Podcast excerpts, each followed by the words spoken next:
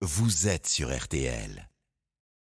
Dimanche matin sur RTL, c'est Philippe Bouvard qui se penche sur notre monde. Prise de parole avec sa liberté totale à la recherche de surprises dans une société qui bouge un peu beaucoup énormément, on le sait. hein. Philippe est connecté euh, comme promis. Bonjour à vous.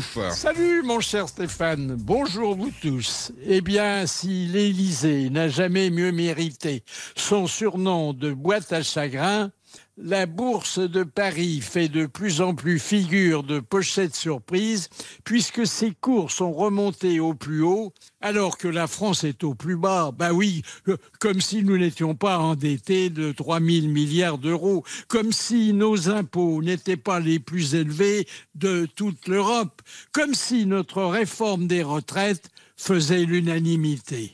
Certes, nous ne faisons toujours pas partie des principales places mondiales. C'est-à-dire que Paris vient loin après New York, Tokyo, Shanghai, Hong Kong, Londres, Amsterdam et j'en passe.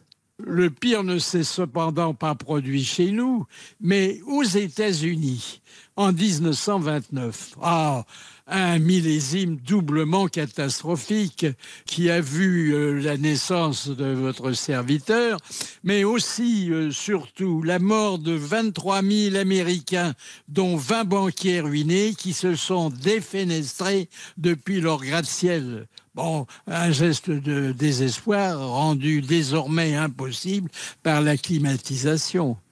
La bourse de Paris, elle, qui existe depuis 1724, est passée en 2000 du vieux palais Brognard au moderne site de la Défense.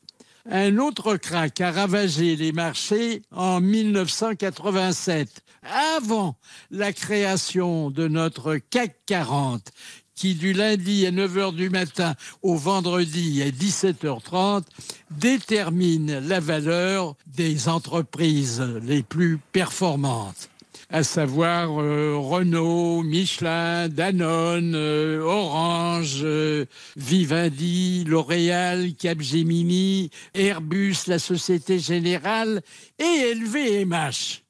Or, ce dernier groupe appartient à notre compatriote Bernard Arnault, qui a dû à une envolée des cotations de devenir pendant quelques semaines l'homme le plus riche du monde.